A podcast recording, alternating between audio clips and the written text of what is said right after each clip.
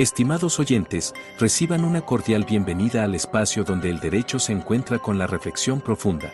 El abogado científico. Este foro es nuestra dedicación a explorar las intersecciones entre las disciplinas jurídicas y el pensamiento crítico, ofreciendo un escenario para el diálogo intelectual y el desarrollo personal en el mundo del derecho. Acompaña a Andrés Arellano en este viaje de indagación y descubrimiento. Cada capítulo está diseñado para profundizar en cómo el razonamiento analítico influye y fortalece nuestras prácticas legales, desafiando las convenciones y fomentando un entorno de aprendizaje basado en la comprensión y el razonamiento lógico. El abogado científico se compromete a ser una ventana a la exploración de conceptos jurídicos a través de la lente de la metodología y filosofía científica, con un fuerte enfoque en el análisis crítico y la evidencia. Este enfoque nos permitirá abordar temas desde una perspectiva única, desentrañando las complejidades del derecho y promoviendo una práctica legal más reflexiva y fundamentada. Así, los invito a embarcarse en esta aventura de conocimiento, donde juntos exploraremos los principios que forman la esencia de la abogacía. Prepárense para un viaje hacia la comprensión profunda y el enriquecimiento intelectual. Bienvenidos a El Abogado Científico. Hola, ¿qué tal? Bienvenido al podcast. Vamos a continuar con esta serie de episodios mediante los cuales vamos o voy explicándote en qué consiste el método de estudio de caso que es aplicado en la defensa penal y en esta ocasión toca de hablar del tipo penal y la unidad de análisis. Es un tema bien importante, es un tema medular, por lo tanto, antes de continuar con la siguiente etapa, un tema obligatorio de aclarar es la función del tipo penal y su muy estrecha relación con la unidad de análisis dentro del método de estudio de caso, así como su importancia teórica.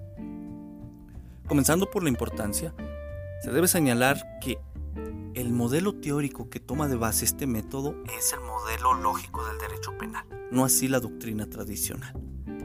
Entonces, vamos a hacer una distinción muy clara y tajante. Está la, teoría del derecho penal, sus aspectos teóricos, que han sido analizados y a través de ellos se creó un modelo, que es el modelo lógico del derecho penal, y el método de estudio de caso utiliza el modelo lógico para entender la teoría penal y así aplicar eh, a través de esta visión del modelo y mediante el método, pues una defensa allá en la realidad. Es decir, teoría, modelo, método y su aplicación teoría allá del derecho penal, el modelo que nos explica o nos trata de enlazar aquella teoría con la realidad y el método pues explicado para la defensa y que tiene su, base eh, a través eh, su base explicativa teórica en el modelo lógico del derecho penal. También, bueno, este método en la Constitución pues abarca otras teorías como las que te dije al inicio, no nada más son esta visión del modelo lógico. Entonces, vamos a, emplear unos términos. Ya nos vamos a referir a doctrina tradicional, a defensa tradicional, y vamos a hablar de eh, el modelo lógico y vamos a hablar de defensa metodológica, defensa lógica, etc. Para ir haciendo ya esa distinción. De lo anterior, aun y cuando tú seas partidario de la doctrina penal tradicional, el método de estudio de casos sigue siendo aplicable, solamente que vas a requerir cuidado en la forma de analizar el tipo penal y algunas adecuaciones conceptuales. Así pues, el modelo lógico del derecho penal ofrece, a mi ver, una excelente opción para analizar lógicamente el tipo penal. Entonces, las siguientes ideas que se expresarán fueron inicialmente desarrolladas por Olga Islas de González Mariscal y Elpidio Sánchez. Esto en un lapso de poco más de 50 años. Así que si quieres acceder de manera más íntegra a dicho modelo, hazlo mediante el libro Análisis Lógico de los Delitos contra la Vida. Este tiene unas 360 y pico páginas, pero en 70 páginas de, de ese libro se expone la base teórica del modelo lógico. Sin embargo, te adelanto, que si quieres ir realizando una defensa científica, o sea, que tu labor como abogado sea más científico, aplicar el modelo lógico, etcétera, etcétera, eh, vas a, requerir acudir a aspectos teóricos como la teoría de conjuntos, que es la que en parte tomó el modelo lógico, además de la teoría de conceptos. Hay que acudir a la teoría de conjuntos, teoría de conceptos, a la filosofía analítica, filosofía del lenguaje, lógica y simbolización de proposiciones, y comprender cómo hacer un análisis sintáctico y semántico del lenguaje. Lo anterior, colega, desde un punto de vista personal, resulta útil, sumamente útil pues es la herramienta de trabajo principal. ¿sí? La herramienta de trabajo principal del abogado es la palabra. Y si no sabemos qué leemos, si no sabemos qué decimos, si no sabemos qué hablamos, si no sabemos qué dice un texto legal, a veces no vamos a saber qué defendemos o qué decimos cuando, según nosotros, defendemos estas son parte de las consecuencias de la rigurosidad, ¿no? de buscar crear eh, conocimiento científicamente válido, no nada más, bueno, como abogados, no nada más eh, eh, tratar de defender por defender. Bueno, mi percepción. Cerramos este punto. Te dejo un link para que accedas a un documento explicativo redactado por uno de los creadores del modelo lógico del derecho penal. Es un poco viejo, pero te va a mostrar la, esencia del modelo. Ahora bien, la importancia que he venido refiriendo radica en que con este primer paso se comienza a preparar el marco referencial del caso y preparar la construcción de la teoría del caso. Lo anterior, porque lo que enunciemos como teoría del caso tendrá un referente teórico base con un objeto de conocimiento muy concreto. Es decir, como se enseña tradicionalmente, la teoría del caso tiene tres componentes, el, fáctico, el, jurídico y el probatorio. Bueno, aquí, como te venía adelantando en episodios anteriores, estos quedan reestructurados de manera diferente. Cuando lleguemos al tema del de, probatorio vas a va a haber algo bien interesante, no voy a adelantar información. Eh, la teoría eh, jurídica, como tradicionalmente se enseña, eh, adolece de que no se delimita conceptual y semánticamente de qué trata esa teoría, cuál es su objeto de conocimiento. O sea, no es nada más usar la palabra teoría de manera ligera. Por ello, en este método de estudio de caso, el referente teórico jurídico base nos lo da el modelo lógico. ¿Por qué? Lo va a ser siempre una teoría individual de la norma penal. Y el objeto de conocimiento de esa teoría individual lo es una específica norma penal. Ya me irás entendiendo conforme vayas analizando el modelo lógico y, cambiando un poquito el, el paradigma de defensa. En ese sentido, nos dice Olga Islas de González Mariscal que no se debe entender norma penal como texto legal. Fíjate este es uno de las cuestiones importantes que en el lenguaje común de la abogacía es, al decir norma penal hablamos de texto del articulado de un código penal. Sin embargo, si somos estrictos y conocemos el lenguaje y, y, coincidiendo con Olga Islas, pues no hay que entender norma penal como texto legal, sino norma penal como producto de la reconstrucción del alcance del texto legal. El contenido de la norma penal lo es el tipo con su propio contenido y la punibilidad o medida de seguridad. Sin embargo, la punibilidad o medida de seguridad debe estar en armonía con los elementos del tipo. Repito, el texto legal es el lenguaje que nosotros como abogados analizamos. La norma penal es el mensaje que nosotros extraemos de ese texto, de ese lenguaje. ¿sí? Y es una reconstrucción de su alcance y el contenido de ese mensaje, de esa norma penal, es el tipo y la punibilidad o la medida de seguridad, en caso de que sean normas para imputables o inimputables. Entonces, la norma penal general y abstracta contenida en la generalidad del texto legal requiere irse acotando para poder extraer solamente una norma penal que tendría su propio tipo penal. Esto nos dice González Mariscal, se logra restringiendo el alcance mediante la relación con artículos referentes al dolo, culpa, consumación tentativa y justificantes.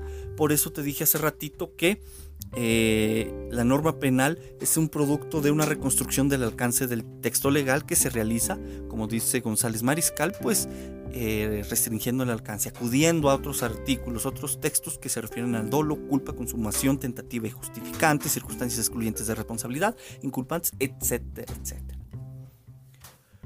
Lo que de ello surge, quienes aplicamos el modelo lógico, le llamamos teoría individual de la norma penal misma, misma que contendrá un delito concreto. He ahí, en el uso de las justificantes y de las circunstancias excluyentes de responsabilidad, para acotar el alcance del tipo penal, donde encontramos la directa relación del tipo penal del modelo lógico con la unidad de análisis del método de estudio de caso y la teoría del caso.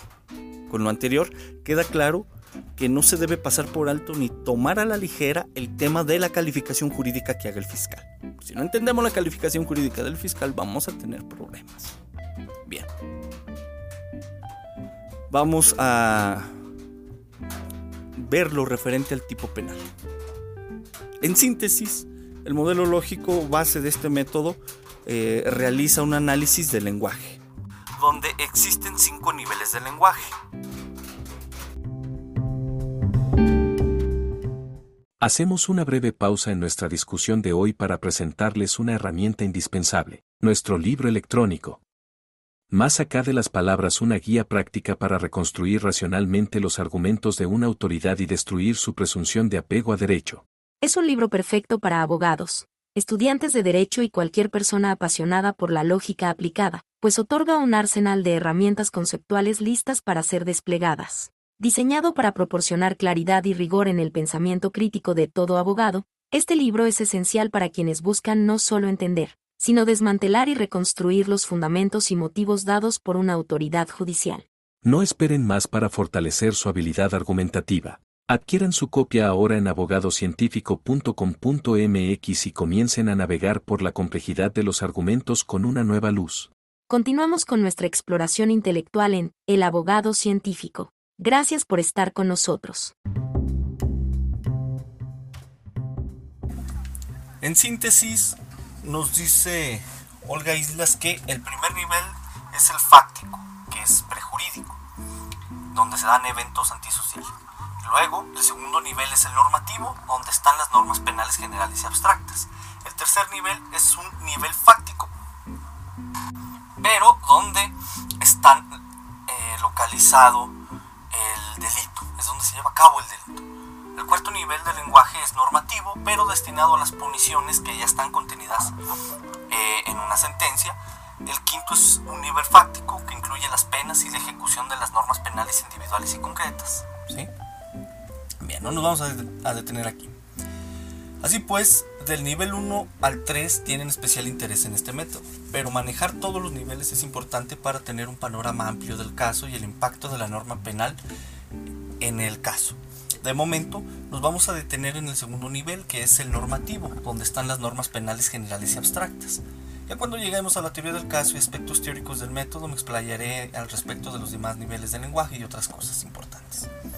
De entrada, se requiere realizar un análisis tanto sintáctico como semántico de textos legales, es decir, del articulado del Código Penal, extrayendo de ellos el mensaje o la norma penal, la cual tiene, te repito, como uno de sus componentes el tipo penal.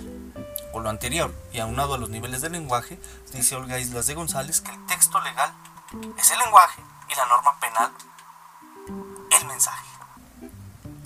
En este episodio estamos centrados en el tipo penal desde la teoría general de la norma penal general y abstracta, y la cual da una estructura general del tipo. Es decir, ya cuando analices el modelo vas a ver que hay una estructura general del tipo y el tipo penal analizado de esta manera, como abogado, pues nos dará detalladamente los subconjuntos y elementos que lo conforman y arrojará los aspectos conceptuales, objetivos, subjetivos, descriptivos y valorativos del tipo penal, y en consecuencia lograremos identificar y conocer lo más preciso posible las características conceptuales y propiedades cualitativas de la específica unidad de análisis para posteriormente en lo fáctico acudir a su verificación. Por ejemplo, tengo un cliente, por lo tanto tengo un caso. Aplico los pasos de la etapa 1 de este método y apoyado en la calificación jurídica realizada por el fiscal y la experiencia pues que va dejando el tiempo, requiero analizar el conjunto de textos legales señalados por el fiscal para extraer la respectiva teoría individual de la norma penal y a su vez identificar con apoyo en las circunstancias excluyentes de responsabilidad, causas de justificación o inculpabilidad la unidad de análisis que posiblemente exista en el contexto del caso. Por esa razón, requiero conocer qué subconjuntos y elementos del tipo penal conforman la norma penal. Acuérdate que la norma penal está conformada por el tipo y la punibilidad. Un primer aspecto a tener claro es que se requiere realizar un análisis sintáctico y semántico del texto legal para descubrir el mensaje concreto que envió el legislador respecto al evento antisocial que regula dicho texto. A propósito de lo anterior, el tipo penal visto desde el modelo lógico ya ha sido analizado en esos términos de manera general y al cual se le ha dado una estructura igualmente general. De ahí que no te preocupes. Y también, una vez que escuches esta estructura generalmente que el modelo lógico le da y la analices, tu trabajo en un caso de estudio será tu trabajo como abogado un caso de estudio será solamente identificar qué subconjuntos y elementos contiene el respectivo tipo penal extraído del análisis de los textos legales que conforman la calificación jurídica realizada por el fiscal y que por supuesto están contenidos en el Código Penal. Resumiendo, esta estructura lógica del tipo penal te, te puedo decir que es la siguiente.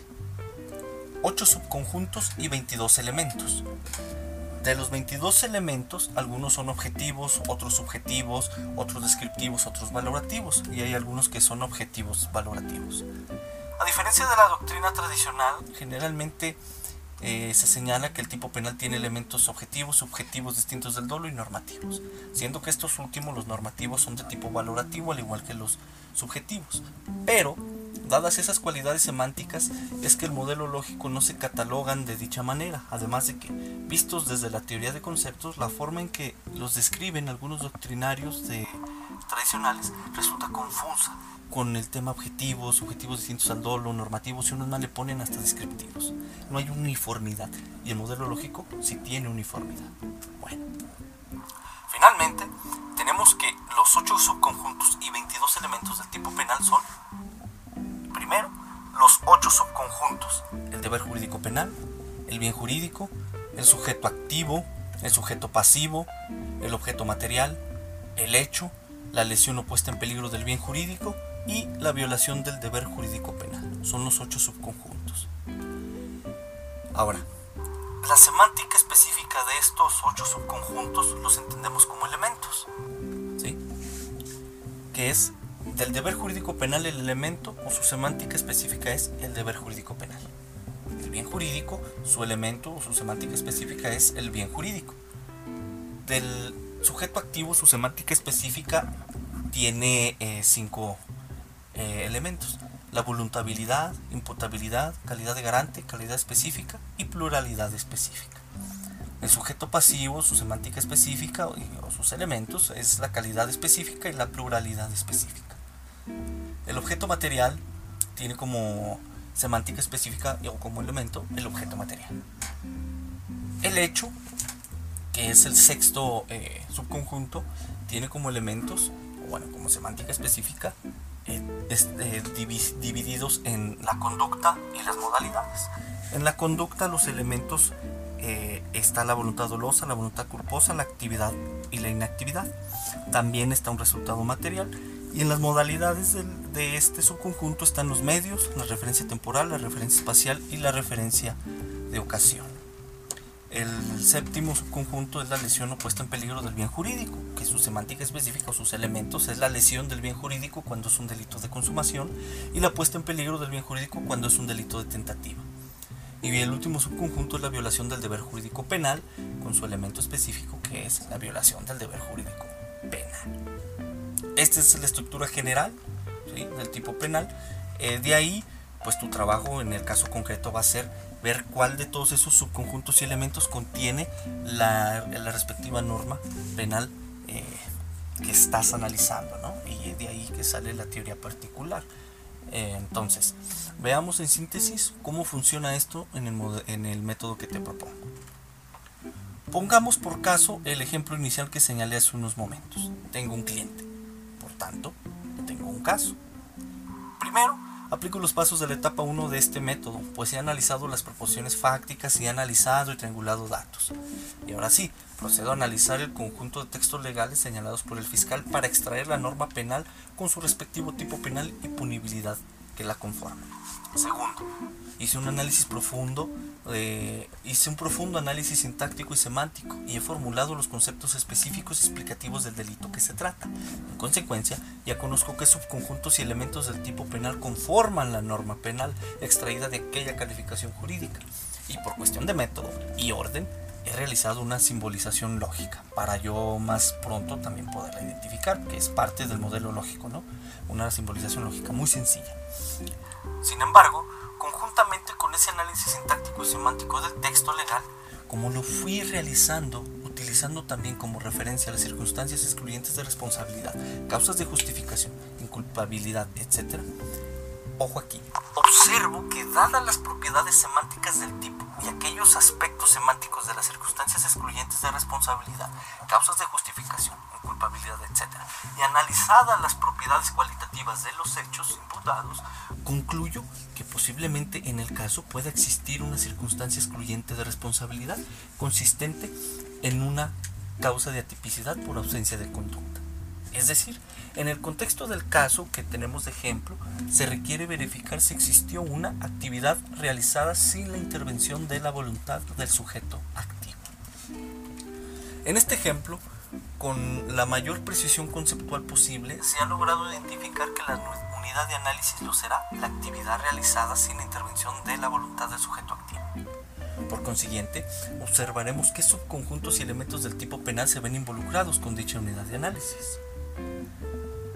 De manera ilustrativa, podemos decir que los subconjuntos y elementos del tipo penal involucrados con esta unidad de análisis y que requerimos prestar atención a lo largo de la defensa, tanto para plantear preguntas, proposiciones fácticas preliminares y recolectar información del caso, serían el subconjunto del sujeto activo y el hecho. El sujeto activo, pues sus elementos, sus semántica específica serían la voluntabilidad y la imputabilidad, porque estamos hablando de una... Eh, realizada sin la intervención de la voluntad del sujeto activo, donde sin duda va a estar el sujeto activo y su voluntabilidad y su imputabilidad, pero también está el hecho. Sin embargo, para la correcta definición de los elementos del hecho dependerá del caso de estudio y la calificación jurídica realizada, así como de la norma penal que de los textos citados en esa calificación jurídica se extraiga, ya que puede ser que una conducta sea de resultado material o contenga el hecho contenga circunstancias, etc. Entonces, para identificar bien el hecho, pues necesitamos un caso muy concreto. Ahora, tal parecer difícil, complejo, enredado, sin embargo no lo es. ¿Requiere estudio? Sí. Sin embargo, trabajar de esta forma dará un grado de validez y un control racional sobre los conceptos y términos a emplear, evitando caer en creencias subjetivas y distorsión de los hechos y el lenguaje. Te dije hace rato, los abogados, nuestra herramienta principal son las palabras, hay que saber qué decir, qué significan, cómo se usan, cómo ordenarlas sintácticamente, sujeto, verbo, predicado, cuáles son las propiedades del campo semántico, etc. También, trabajar de esta manera, aminoramos los sesgos. Así pues, ya se le va dando esa forma científica al quehacer defensivo y al propio caso, ya que tendremos una teoría particular de una norma penal. Este es el aspecto teórico jurídico y además una unidad de análisis, que es el aspecto metodológico que dirigirá parte de las reflexiones defensivas de investigación. Entonces, en el aspecto teórico jurídico tenemos la teoría particular de una norma penal, es decir, un tipo con una correspondiente punibilidad que surge de una calificación jurídica. Y metodológicamente tenemos ya la unidad de análisis. Entonces, con estas dos, con el aspecto teórico jurídico y, la unidad de análisis, nuestra reflexión va a estar enfocada y no vamos a, a, a ser altamente manipulables si se pide una opinión o como generalmente actúan los abogados tradicionales. Bien. Ayuda a saber qué hacer, cómo plantear un marco referencial, un plan de investigación, porque ya sabemos específicamente cómo está conformado el tipo penal y ahora sí metódicamente sé qué unidad de análisis puedo tomar para construir la defensa e investigación y proceder a realizar desde el modelo lógico el tercer nivel del lenguaje, el cual es el nivel fáctico pero donde está localizado el delito Es decir, voy a recurrir ya al aspecto fáctico, pero visto ya desde la comisión del delito. Además, no se puede comenzar a investigar ni, ni defender sin llegar a estos puntos. Y si no tengo lo más claro posible, y te repito, no podemos empezar a defender si no tengo lo más claro posible el tipo penal de que se trata y la unidad de análisis para investigar, allí en la defensa en su momento. Por todo lo anterior, queda claro la relevancia del correcto análisis del tipo penal.